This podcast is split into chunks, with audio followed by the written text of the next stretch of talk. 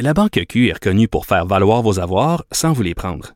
Mais quand vous pensez à votre premier compte bancaire, tu sais, dans le temps à l'école, vous faisiez vos dépôts avec vos scènes dans la petite enveloppe. Hmm, C'était bien beau. Mais avec le temps, ce vieux compte-là vous a coûté des milliers de dollars en frais, puis vous ne faites pas une scène d'intérêt. Avec la Banque Q, vous obtenez des intérêts élevés et aucun frais sur vos services bancaires courants. Autrement dit, ça fait pas mal plus de scènes dans votre enveloppe, ça. Banque Q. Faites valoir vos avoirs. Visitez banqueq.ca pour en savoir plus. Vous écoutez Geneviève Peterson. Cube Radio. On est avec Luc La Liberté. On n'a pas eu son petit jingle. Ah! Le, le commentaire de Luc La Liberté, une vision américaine, pas comme les autres. Merci. Luc est là. Salut, Luc. Salut, comment va? Hey, on fait pas faire des jingles pour rien. Moi, je veux que ça soit là quand on commence ton segment. Ben écoute, j'étais j'étais complètement déstabilisé. Ben, je je me disais, mais comment vais-je me présenter maintenant si on l'annonce pas avant? Je pense pas que tu aurais pu t'exprimer, honnêtement. Là. Il aurait fallu faire autre chose. OK, euh, on rit, mais là, on, on va rire moins parce que euh, on va Oui. aborder un sujet euh, qui est pas très jojo. Euh, une tare américaine, c'est ce que j'ai envie de dire. Vraiment, là, euh, les tueries aux États-Unis, on le sait, il y en a plusieurs euh, par année.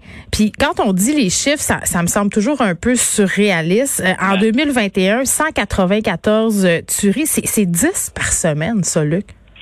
Écoute, je, je regardais ces chiffres-là ce matin parce qu'on on venait de les mettre à jour. C'est un dossier auquel je m'intéresse régulièrement parce que dans, dans le cadre de ma pratique enseignante, euh, écoute, ça fait euh, ça fait un quart de siècle que j'enseigne l'histoire américaine et c'est un des sujets pour lesquels je, je pense être toujours en manque d'explications Mm. logiques ou sensées pour dire à mes je peux leur expliquer d'où ça vient, je peux leur expliquer les différentes influences qui ont mené à ça. C'est culturel, c'est très politique les armes aux États-Unis, euh, mais qu'on n'ait pas plus d'intervention que ça. Puis d'intervention, le pas que de législation sur les armes à feu, euh, d'intervention au plan social pour limiter les dégâts que fait le recours aux armes à feu. Mm. Dans l'histoire américaine, c'est- comme un des, très très nombreux mystères qui me restent à régler. Si, si on fait le tour, là, regardons ce qu'on connaît un peu mieux, qui est surtout la civilisation occidentale, l'Europe de l'Ouest, l'Amérique du Nord. Euh, on regarde le Mexique, on regarde le Canada.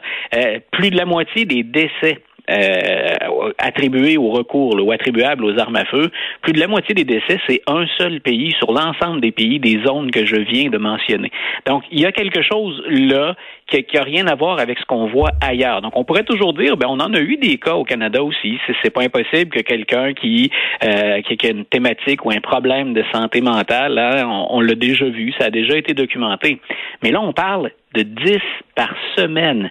Euh, c'est énorme. Durant la fin de semaine dernière, là, euh, Geneviève, 11 tueries dans une seule fin de semaine. Non, du mais c'est vendredi fou, là. jusqu'au dimanche soir. Ça fait 11. partie de leur quotidien. Ils sont habitués, entre guillemets. Euh, les élèves dans les écoles font des formations euh, afin, puis même, je dis les élèves dans les écoles américaines, évidemment, c'est pas la même chose, mais ici, euh, chez nous, là, moi, mes enfants, une fois par année, font une pratique de confinement. Euh, Puis à chaque fois, ça, ça me frappe et, et ça me terrorise. Je, je sais qu'on n'est pas aux États-Unis, il n'y a pas des tueries au Québec euh, euh, comme aux États-Unis. C'est pas ça que je suis en train de dire, mais je veux dire, les enfants apprennent euh, quoi faire s'il y a un tireur qui rentre dans une école, dans leur école. Puis c'est moi ce qui ce qui m'impressionne toujours, c'est même de, de, de, de regarder la législation actuelle parce qu'on en passe des lois Ouais. sur les armes à feu dans différents États. On sait que ça relève d'ailleurs bien souvent de la gestion de chaque État plus que du que du fédéral. On accorde beaucoup d'importance euh, au respect des droits, hein, des prérogatives de chacun des États, mais on a l'impression souvent qu'on va même à, à, à l'inverse, c'est-à-dire que plutôt que de resserrer le contrôle euh, des armes à feu, on rend ça encore plus facile. Et ça a été le cas au Texas récemment où on a dit, vous n'aurez même plus à présenter un permis pour vous promener avec une arme Ben, à partir du moment où vous serez majeur. Écoute, Ouais. quand on parle de différences culturelles, Geneviève, là, puis tu, tu référais à, à ton fils puis à l'école, Ouais. euh, moi, il y, y a une chose qui m'a fasciné, puis c'est, je pense que c'est l'exemple qui a le plus frappé mes étudiants. Euh, jamais quand je suis euh, en classe ici au Cégep Garneau à Québec, là, mes étudiants pourraient rentrer en classe avec une arme. Euh, je leur disais, ben, à l'université du Texas, c'est possible. Euh, vous avez le droit d'exprimer votre liberté d'expression et de débattre en classe au niveau universitaire en entrant en classe avec des armes. Ben, ça Et fait partie de la Constitution américaine. ben voilà, et tu vois, le seul endroit comme prof où je pourrais euh, faire valoir mes, mes, mes choix personnels, c'est si mes étudiants venaient me voir dans mon bureau. Là, j'ai le droit d'exiger qu'ils déposent leur arme avant d'entrer dans le bureau. C'est la politesse. Ben, je leur disais souvent à la blague, vous avez une révision de notes, vous n'êtes pas content du résultat, au moins vous allez, laisser, vous allez laisser votre arme dehors à la porte avant d'entrer. Ça change un peu l'orientation probablement de la mm. discussion. Dans le petit rack à fusil.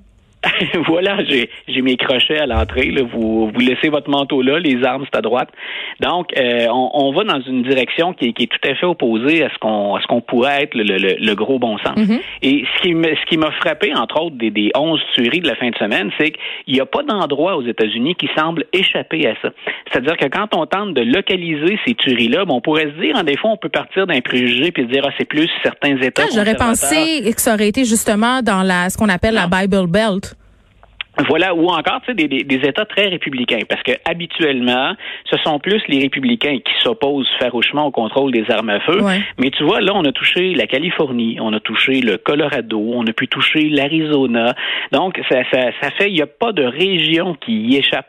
Donc, il y a vraiment une thématique, et je répète, ce qui m'étonne encore, moi, il y, y a deux volets là-dedans. Il y a peu importe ce qu'on ce qu'on va viser, pas, pas ce qu'on va viser, tu vois le jeu de mots tout à fait mal placé, mais peu importe qu'est-ce qu'on va euh, qu'est-ce qu'on va envisager comme solution, restreindre les armes, ça n'apparaît jamais comme étant une solution. Mais il y a le lobby des armes à feu aussi là qu'on peut pas mettre ça de côté, là, ils sont tellement puissants, ils ont le bras long.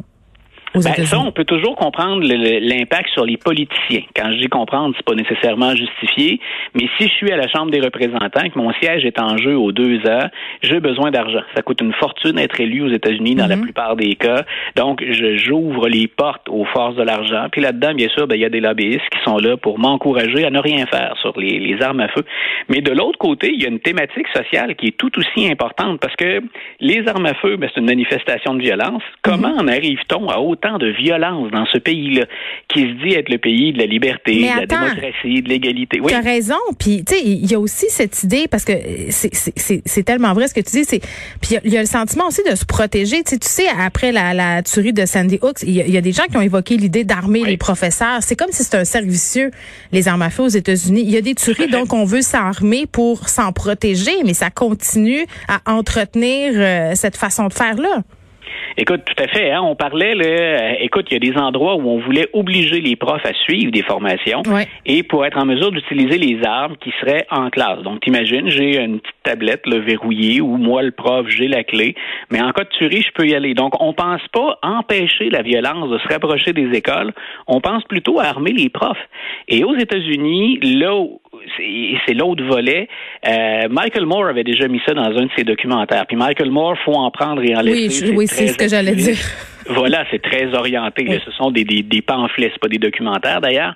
Mais il mettait le doigt euh, où il exploitait la question du filet social. Mhm. Une des distinctions qu'il y a entre le Canada et, les États-Unis, c'est justement la présence au Canada d'un filet social qui vient en aide à plus de gens. Et il y a un lien avec les manifestations de violence et avec la criminalité. Je suis pas le premier à exposer ça, c'est documenté. Mais donc aux États-Unis, on n'intervient pas de ce côté-là non plus. Donc c'est toujours ce qui me frappe. C'est comme si à l'origine de ce problème puis de ces manifestations-là, il y a des causes que pour des raisons X, on s'empêche d'étudier euh, ou d'étudier sérieusement. Et malgré ce que je suis en train de te dire, ça montre bien le poids qui est sur les épaules des politiciens. Mm. Il y a quand même 90% des Américains qui sont toujours en faveur d'une forme ou ben d'une autre d'intervention ou de législation. Oui, puis Barack Obama c'est très très fort de faire changer ça, mais il n'a pas euh, il n'a pas réussi. Donc c'est très très ancré dans la culture américaine. Ça a beaucoup d'implications dans le politique, tu le dis. Donc à mon sens euh, je vois pas le moment où ils vont complètement se dégager de cette culture des armes à feu, pour être honnête. Ben voilà, et quand, tu évoques le terme culture, ben on le sait, la culture, on change pas ça à court terme. C'est pas une affaire qu'on fait dans une année ou dans un cycle électoral. Euh, faut miser sur le long terme quand on parle de culture. Puis mm. dans le cas des États-Unis, ben c'est plus de 200 ans de culture où on a un rapport aux armes à feu qui est très différent de ce qu'on voit ailleurs dans le monde occidental. Oui, puis je t'annonce avec ça, mais ça fait partie du mythe originel de l'Amérique aussi. Donc euh, c'est très très ancré profondément. Euh, en 2025, pas impossible que Biden euh, se, se coltine à Trump lors des élections. Écoute, il y a peut-être de nos auditeurs qui vont dire non, épargnez, épargnez-nous ouais, ça. Je pense que ça chuchote euh, quand même euh, derrière les rideaux, là, que ça c'est ben une voilà, possibilité. Que ça a été exposé pour la première fois dans une entrevue. C'est le, le, le, chef de cabinet de Joe Biden qui a dit, vous savez, le président, euh, il n'a pas oublié ou il envisage, un, de rester en politique, parce qu'on a longtemps dit, Biden est là pour un mandat. On ouais. gagne l'élection, les démocrates, cette année. Euh, on met en place un certain nombre de réformes, puis ensuite, c'est la relève. Donc, Kamala Harris. Ben, pour beaucoup, voilà, pour oui. beaucoup, la relève, c'est Kamala Harris. On est en train de la préparer pour euh, solliciter le, le, le oui. deuxième mandat. Ses classes. Voilà. Donc, euh, mais Biden a dit, c'est bien sûr, c'est, il pouvait pas dire non plus, euh, dites ce que vous voulez, je m'en vais dans quatre ans. Donc, il a quand même dit, c'est pas impossible que je me représente en 2024. Et là, ce que le chef de cabinet a ajouté à ce discours-là, c'est non seulement il pense être là en 2024 pour la campagne électorale, euh, mais il pense que ça va être contre Donald Trump. Et on en discutait tous les deux. Hein, d'ailleurs, ça fait une ou deux fois où on, on discute de Donald Trump. Mais hier, de son influence encore très palpable au sein du Parti républicain. Ben voilà, c'est c'est très loin en même temps. On est en train de supputer là-dessus. Je le fais parce que ça s'est retrouvé dans les médias américains. Donc oui, il nous reste encore beaucoup de temps. Puis il y a que trois mois, un petit peu plus de trois mois de fait. Il peut y avoir des scandales qui arrivent. Hein. Tu sais, un scandale ah, est si vite arrivé.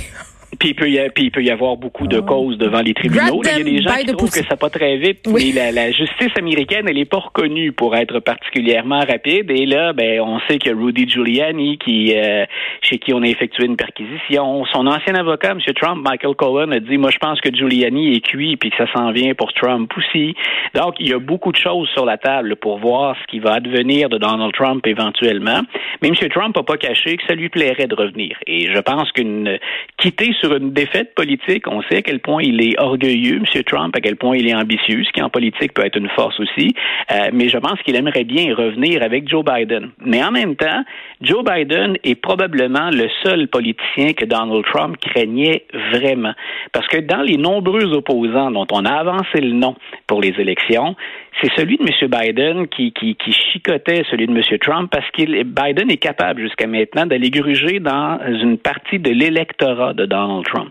Donc, M. Biden mise beaucoup là-dessus. Puis je pense que c'est à ça qu'on mettait, ouais. c'est pour ça qu'on mettait la table dimanche. M. Biden dit, moi, je pense que les démocrates vont se rallier derrière moi. Puis ouais. jusqu'à maintenant, il, il, a uni un peu. Hein. Le, le, le, Parti démocrate est également divisé.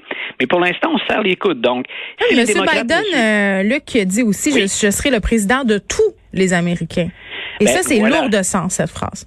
Voilà. Puis quand il mélange économie et santé ces jours-ci, ouais. il dit je suis capable d'aider ceux qui sont le plus durement touchés. Mm. Et quand on regarde son taux de satisfaction, c'est là où c'est intéressant pour lui, c'est qu'il n'est pas populaire qu'auprès des démocrates. Il va chercher certains indépendants ou appelons ça des républicains un peu plus mous, hein, ou des, des républicains qui à certains égards peuvent être intéressés par Biden, qui leur fait moins peur. À tort ou à raison, il n'est pas vu comme quelqu'un de très très progressiste. Mm, mais se méfier des autres qui dorment. Très...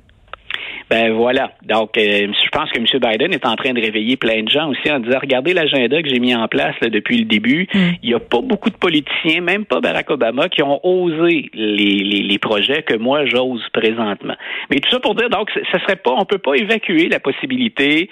Euh, imagine, imagine la secousse. Euh, ceux qui ceux qui étaient là de la dernière campagne électorale, ben ils vont revivre un véritable cauchemar. Donc, un, un Trump Biden deuxième round, c'est pas impossible. Oui, bon, puis je sais pas, euh, on n'a plus de temps, là, on fera ton troisième sujet demain. Si ça s'avérait vrai qu'en 2025, euh, on avait Trump et Biden, peut-être que ça influencerait euh, le sondage dont tu voulais me parler, sondage COVID, oui. les, les, Américains qui voient l'avenir positivement. Peut-être que de ramener Trump, ça fera bouger le baromètre de ce sondage-là. On s'en reparle juste Vite, oui, juste vite, vite, avant qu'on se quitte, oui. ça serait intéressant d'en reparler demain parce qu'au oui, moment où on parle ici de passeport vaccinal, il y a beaucoup de renseignements intéressants dans le sondage qui est sorti ce matin. Donc, on se garde ça pour demain. À demain.